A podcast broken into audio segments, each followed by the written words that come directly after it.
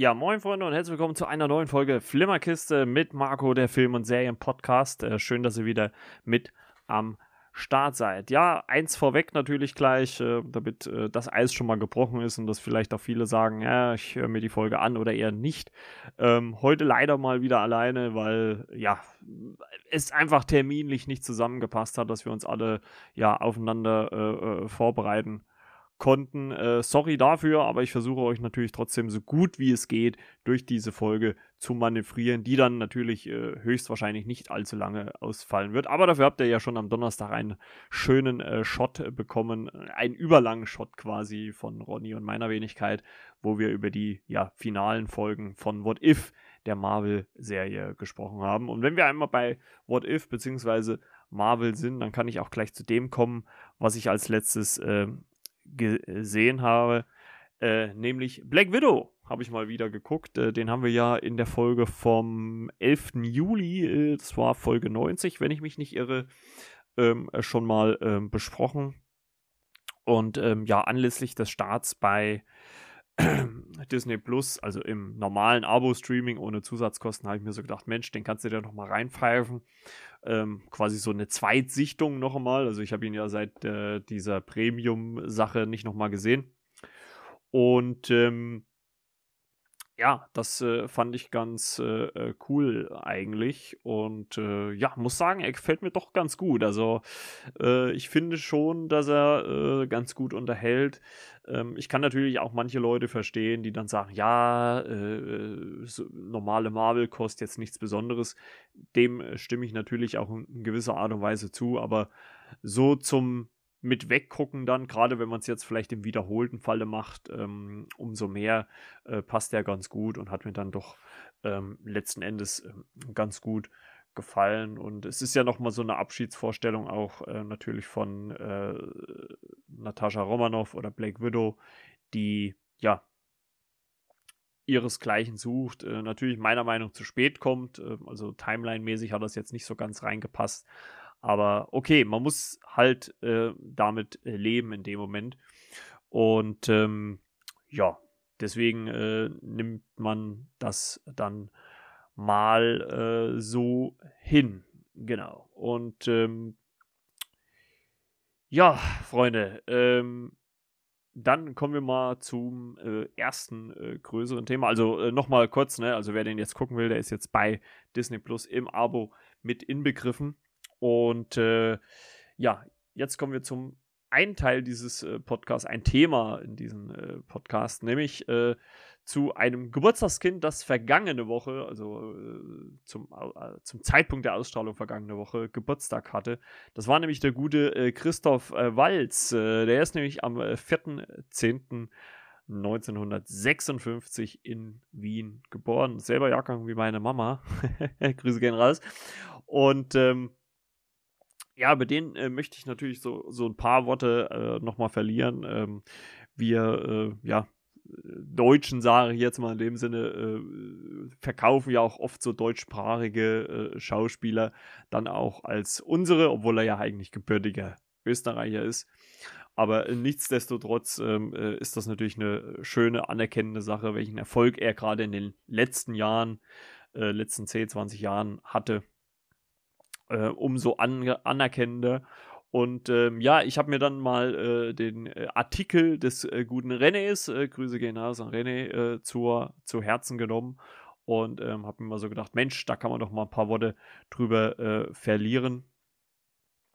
Ähm, und ähm, mal schauen, wo er denn so herkommt, der gute Christoph Walz. Und der hatte äh, seinen ersten Filmauftritt äh, in äh, der Einstand, äh, das ist ein TV-Film, der 1977 äh, äh, die erste Ausstrahlung feierte. Ähm, zwei Jahre später erschien ein Film aus der gleichen Kategorie mit Titel Feuer.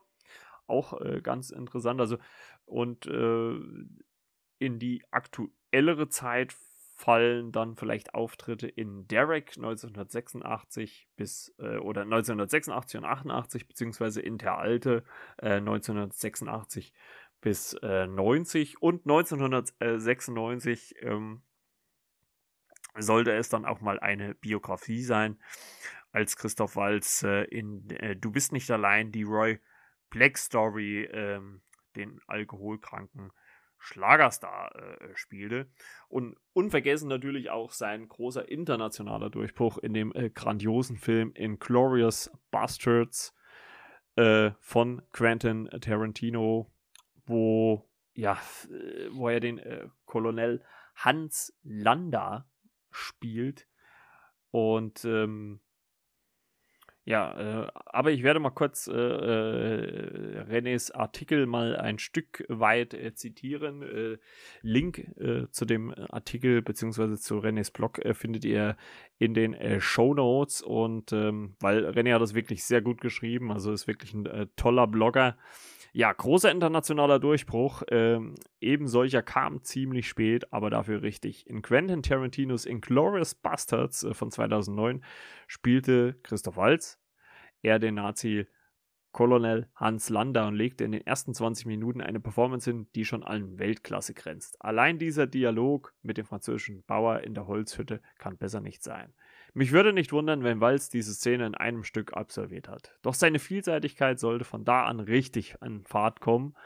Tarantino war von dem Österreicher so angetan, dass er ihn auch für seinen Film Django Unchained 2012 verpflichtete. Dort mimte Walz den Arzt King Schulz und ließ auch in diesem Streifen keine ikonischen Dialoge aus. Aber auch dramatische Rollen wie für die Filme Wasser für die Elefanten von 2011 und The Zero Serum von 2010 zählen zu seinem Fach. Ja, unter anderem hat er auch noch in äh, Der Gott des Gemetzels äh, mitgespielt, was ein Kammerspiel war. Big Eyes, äh, Tulpenfieber und natürlich Inspector und No, no Time to Die. Und ähm, natürlich auch in, in Alita Battle Angel. Und ähm, ja, das äh, zeigt schon äh, seine äh, Vielseitigkeit und ja, den Oscar hat er natürlich auch gewonnen und er bekam sogar auf dem Hollywood Walk of Fame und den Boulevard der Stars in Berlin.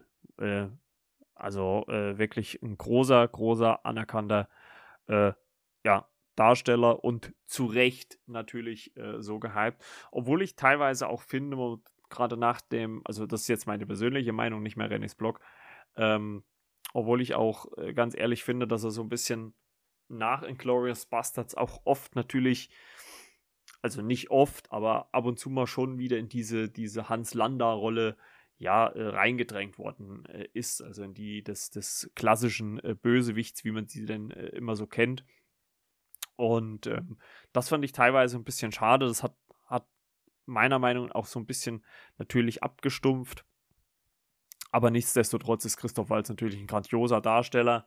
Ähm, und ich hoffe, dass er uns noch lange, lange und viele Jahre begleiten wird und noch tolle Rollen, tolle Sachen spielen kann. Und äh, das äh, wäre schon ziemlich gut.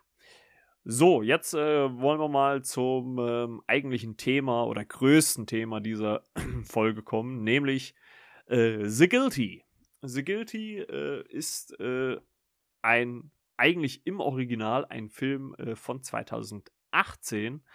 Äh, allerdings gibt es mittlerweile auch eine Neuauflage auf Netflix. Ähm, und ich habe das natürlich mal zum Anlass genommen, weil es schon mal ganz interessant ist, äh, diese zwei Filme so ein bisschen miteinander zu vergleichen. Der eine, das Original von 2018, ist momentan bei Prime erhältlich und wie gesagt, das Remake 2021 auf Netflix seit 1.10. zu sehen. Ähm, die äh, Grundprämisse, wenn man so will, ist ja bei allen äh, beiden äh, Filmen äh, gleich. Es ähm, geht um einen äh, Polizisten in einer Notrufzentrale, der ja neben seinen äh, normal, also neben ganz herkömmlichen, herkömmlichen Anrufen, die er bearbeitet, dann auch einen Anruf einer Frau bekommt, die um Hilfe bittet, äh, dass sie entführt worden ist. Und ähm, sie äh, versucht halt ähm, äh, den äh, Telefonisten, also er hat natürlich in beiden Filmen unterschiedliche Namen, um Hilfe zu bitten und er ja, quasi hilft ihr auch und ähm, es entpuppt sich dann aber vieles als nicht so, wie es äh, von vornherein aussieht und ähm, ja, das äh, beleuchtet so ein bisschen natürlich dann der Film.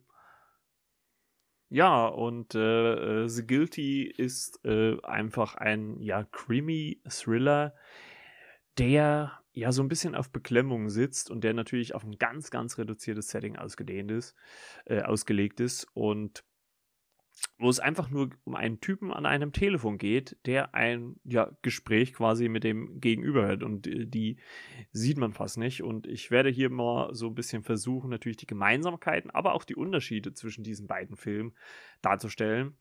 Ähm, Darstellerisch ist äh, natürlich äh, im Original, es ist ein äh, dänischer Film, relativ äh, unbekannt, äh, zumindest in unseren Landen, ähm, aber ich sag's trotzdem, äh, der, der, ach, der Gesamtheit mäßig Jakob, oh, jetzt muss ich gucken, ob ich es richtig habe, Cedergren spielt dort die Hauptrolle und im englischen Remake ist es von Anton Fuqua äh, wo ich ja letztens noch den Shot äh, zu Infinite lebe und endlich aufgenommen habe. Hier ist er der Regisseur des Remakes äh, The Guilty mit Jake Gyllenhaal in der Hauptrolle, der hier auch äh, ausführender Produzent ist. Und wie gesagt, die Prämisse ist natürlich bei beiden gleich. Ich werde natürlich jetzt nicht erzählen, wie es ausgeht, aber die äh, Filme unterscheiden, äh, unterscheiden, unterscheiden sich in gewissen Punkten natürlich auf jeden Fall ähm, ein wenig. Und ich weiß natürlich nicht, wie erträglich es war, jetzt ähm, erst das Remake zu gucken und dann das Original. Nämlich so rum habe ich es gemacht. Ähm, die Frage wäre jetzt natürlich gewesen, wie rum wäre es besser gewesen? Erst das Original, dann das Remake? Wahrscheinlich ja. Ähm, man muss sagen, dass die Filme sich zu 98, 99 Prozent wirklich ähneln.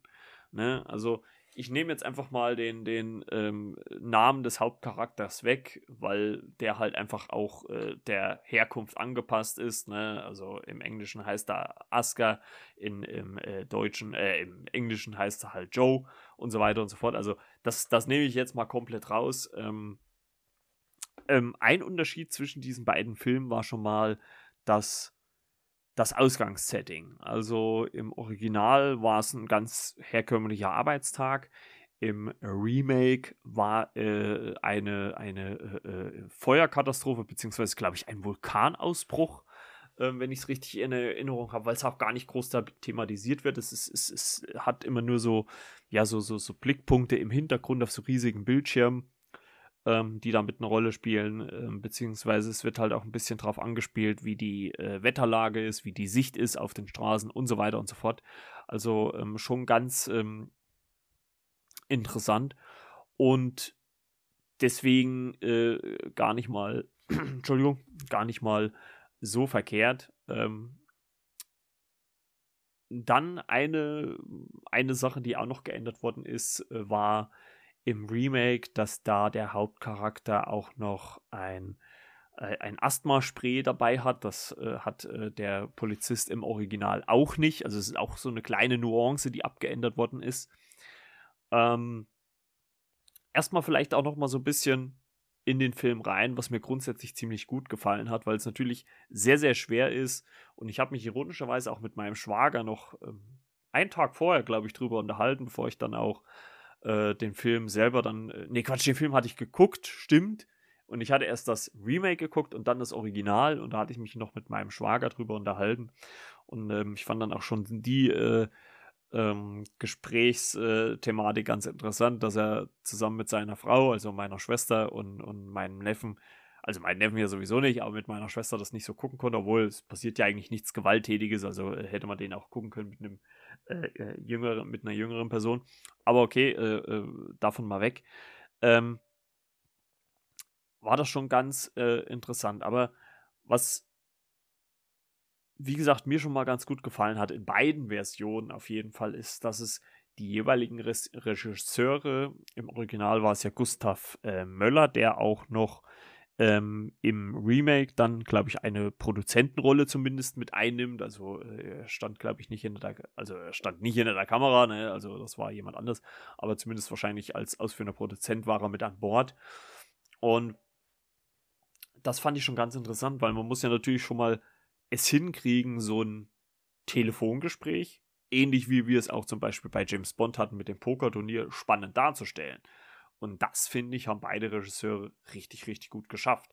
Es wird viel, natürlich muss man auch sagen, und äh, da, da, muss man natürlich im Deutschen dann die Synchro, beziehungsweise im Englischen halt das Original, die Schauspieler, beziehungsweise halt auch in, in beiden Fällen, sei es auch im dänischen Original, die Übersetzung, weil natürlich wir es, auch nicht im Original hören, ähm, sehr, sehr loben, die wirklich einen fantastischen Job machen. Man äh, bekommt viel der Dramatik mit, die dort dargestellt wird. Ich glaube, im englischen Original wird es mit Sicherheit noch mal besser sein als jetzt hier im, im äh, Remake oder in der Synchro. Aber nichtsdestotrotz äh, äh, tut das ja nicht dem Abbruch der Intensität, äh, die man, äh, der man da im Film folgt. Klar, und da ist man vielleicht so ein bisschen bei einem Minuspunkt. Es passiert nicht viel. Also auf der Leinwand passiert nicht viel oder auf dem Bildschirm passiert nicht viel, weil halt einfach nur viel mit Schnitten und im Telefongespräch gearbeitet wird. Man sieht relativ wenig. Man sieht ja immer nur den Telefonisten, so ein bisschen das Büro noch drumherum, so leichte Dialoge mit Kollegen und so weiter und so fort. Aber hauptsächlich geht es ja um die Telefoniererei, zwecks der Notrufe annehmen, beziehungsweise dann halt auch mit der Frau, mit der er telefoniert, die da in einen, ja, in einer äh, brenzligen Situation steckt und dann halt auch im weiteren Verlauf der Geschichte, wo er mit ihrem Kind spricht oder mit, ihr, mit ihrer Tochter spricht. Ähm, das ist halt auch in beiden Filmen gleich. Auch fast eins zu eins um, um, umgesetzt. Also wie gesagt, die Filme unterscheiden sich wirklich nur in kleinen, kleinen Nuancen voneinander. Und das äh, muss man beiden Regisseuren, sowohl Gustav Möller als auch natürlich Antoine Fuqua, der wahrscheinlich mit Hilfe von Gustav Möller das Ganze umgesetzt hat, ähm, hoch anrechnen, ähm, dass sie das so gut hinbekommen haben. Und ehrlicherweise, und das sage ich jetzt auch ohne irgendwie da äh, was, äh, was äh, sagen zu wollen, äh, was den Regisseur angreift. Da, da hat Antoine Fuqua deutlich mehr Stärken gezeigt, wie in Infinite, Lebe unendlich. Also ähm, wirklich nochmal eine Klasse besser. Ja, zurück zum Film. Ähm, es sind ja, wie gesagt, diese Kleinigkeiten, die das Ganze ausmachen. Ich weiß, es ist natürlich auch immer so ein bisschen vielleicht persönlicher Geschmack. Man muss natürlich dann immer sagen, ein Remake macht sich natürlich dann einfach, weil es ja natürlich eine, eine Vorlage hat, auf der es aufbaut. Ähm, aber ich finde es dann trotzdem gut, wenn das Remake sich auch wagt, manche Sachen abzuändern. Ein Unterschied zum Beispiel ebenfalls zum Original ist, dass man im Remake gewisse Momente sieht. Also es gibt zum Beispiel einen, einen, einen Moment im, äh, in, in der Notrufzentrale, wo der Hauptcharakter, wie gesagt, ist im, äh, im Original oder Name ist egal, wo der Telefonist in der Notrufzentrale mit der Frau telefoniert und herausfindet, in welchem Wagen sie sich befindet. Und das wird in beiden Fällen, es wird fast eins zu eins wiedergegeben, natürlich geografisch eingeordnet in Dänemark und in Amerika und so weiter und so fort, ne, bla blub. Alles klar. Und was ich dann aber besser fand als im Original war, dass man im Remake es zumindest angedeutet gesehen hat.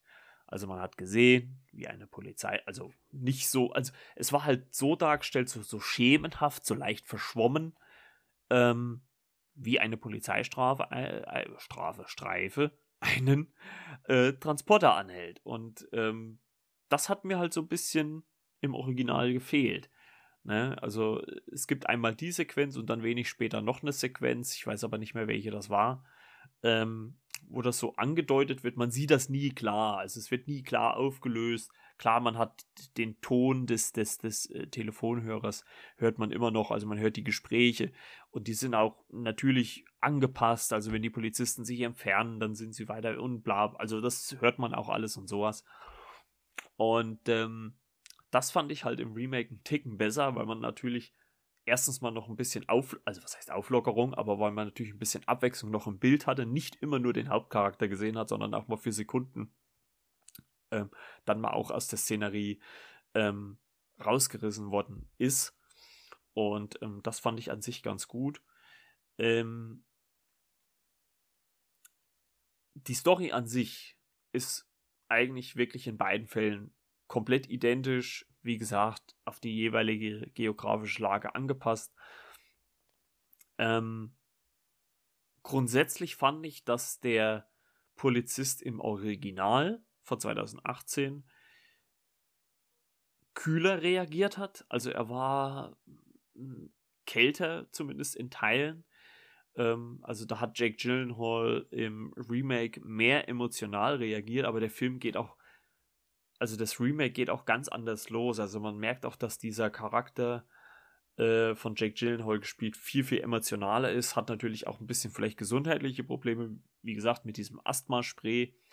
Und in beiden Fällen hat auch der Polizist, der in der Notrufzentrale spricht, einen gewissen Hintergrund. Es geht nämlich da um einen Vorfall, der im Original eigentlich gar nicht groß erwähnt wird, im Remake ein bisschen mehr, also da bekommt man davon ein bisschen mehr mit, wo es nämlich darum geht, dass der ähm, Polizist in der Dienststelle einen, einen für einen Mord verantwortlich oder für einen Mord nicht, um Gottes Willen, für eine Tötung verantwortlich gemacht wird und sich ähm, vor einem Gericht äh, verantworten muss.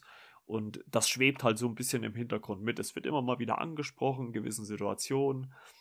Sei es jetzt, wenn der Hauptcharakter mit einem Kollegen oder mit seinem Vorgesetzten oder mit einem ehemaligen Vorgesetzten spricht und so weiter und so fort. Und es wird immer wieder angesprochen. Und das, finde ich, hat das Remake ein bisschen besser rübergebracht. Das kam im Original gar nicht so zur Geltung. Also es ist, es, es war vorhanden, also man hat da schon irgendwo mitgeschnitten, aber es war jetzt nicht so, dass das so im Vordergrund, so im Raum gestanden hat, dass man das äh, komplett miterlebt hat. Und das, muss ich sagen, hat Antoine Fuqua deutlich besser hingekriegt äh, wie der äh, Originalregisseur. Ähm, nichtsdestotrotz will ich äh, sagen, dass das äh, Original mir sehr, sehr gut gefallen hat, weil es auch diese, diese, diese skandinavische Düsternis, also man kennt es ja viel, also ich bin zwar jetzt nicht so der, der dänische Krimi-Gucker ähm, und so weiter, aber es ist wirklich ein gutes, äh, ein gutes Remake. Also das äh, muss ich wirklich sagen. Das ist äh, ähm, äh, gutes Remake, ein gutes Original. Ähm, wie gesagt, ich gucke eigentlich nicht so dänische Krimis, ähm, aber ich finde, der bringt eine gute Stimmung weg. Es ist halt, die Skandinavier, die haben halt immer dieses, dieses äh, sehr reduzierte, das sehr zurückgenommene. Ähm, das wird ja allgemein so den Skandinaviern so ein bisschen nachgesagt, ne? Wir sind unterkühlt und wir können unsere Emotionen nicht so zeigen. Und ähm, und so wird das halt auch so ein bisschen dargestellt. Also, ähm, ich meine, man muss halt einfach auch damit leben. Es ist halt auch, auch eine andere Filmrichtung, wo es halt auch herkommt. Ne? Also ein anderes Land, wo es halt auch herkommt. Und ähm, ist natürlich, vielleicht die Frage, was ist besser, was ist schlechter. Aber ich fand diesen emotionaleren Ansatz natürlich auch mit diesem gesundheitlichen Hintergrund im Remake ähm, besser für mich persönlich besser als dieses Unterkühlte im Original. Kommt natürlich immer drauf an, auf was man steht. Ähm, ich glaube, das sind die Geschmäcker deutlich verschieden. Aber ähm, ja, das äh, ist dann schon nicht äh, verkehrt. Ich habe nochmal äh, versucht, so ein paar Unterschiede ähm,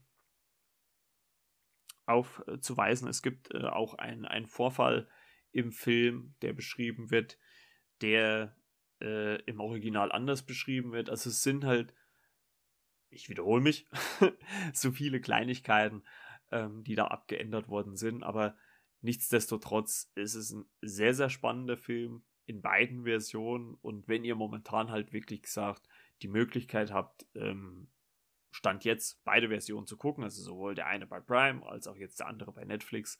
Ähm, gebt mir gerne mal eine Chance. Ihr könnt ja vielleicht auch mal so rumprobieren, als wenn es das, also als wenn ihr erst das Original guckt und dann das Remake, was hat euch da dann besser gefallen?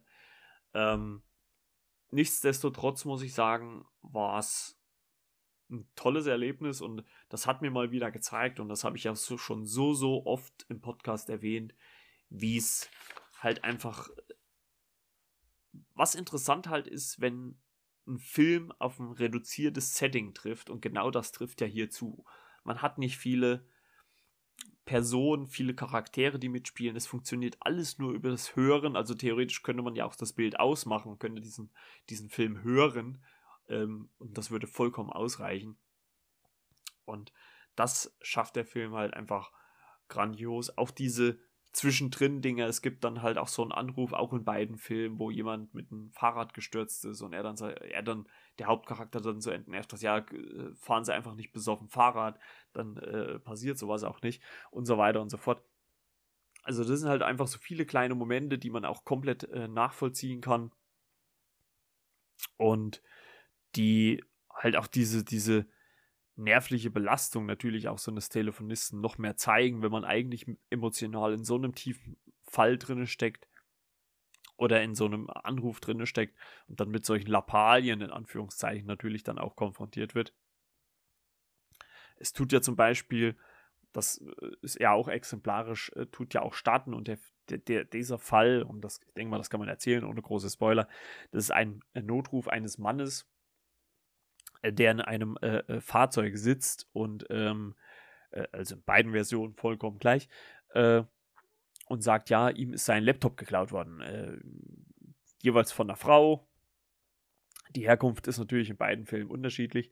Und es stellt sich relativ schnell heraus, also das bekommt natürlich der Hauptcharakter dann auch mit, dass es kein ja, normaler Raub war, sondern dass der halt ja, ähm, in einem äh, Rotlichtviertel quasi passiert ist. Und da kann man sich ja äh, knickknack denken, was da so passiert ist. Und ähm, das finde ich ganz cool, wie er dann so auch provokativ diesen Anrufer warten lässt. Und äh, ja, und dann auch selbst so der Polizei sagt, ja, hier, äh, lass dir noch mal ein bisschen schmoren. Ne? Wenn man sowas schon macht, muss man halt auch einfach mit den Konsequenzen leben. Also, Fazit von meiner Seite aus für beide Filme auf jeden Fall mindestens eine 4 von 5.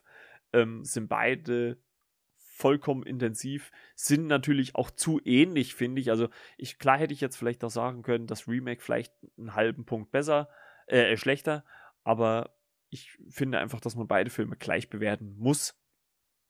Ähm, die Frage ist natürlich, hätte es jetzt ein amerikanisches Remake gebraucht? Äh, klassische Antwort, eher nicht. Aber es ist natürlich vielleicht auch gerade jetzt in Corona-Zeiten leichter gewesen, sowas umzusetzen als ähm, sonst und gerade wenn man so ein reduziertes Setting hat, äh, umso mehr.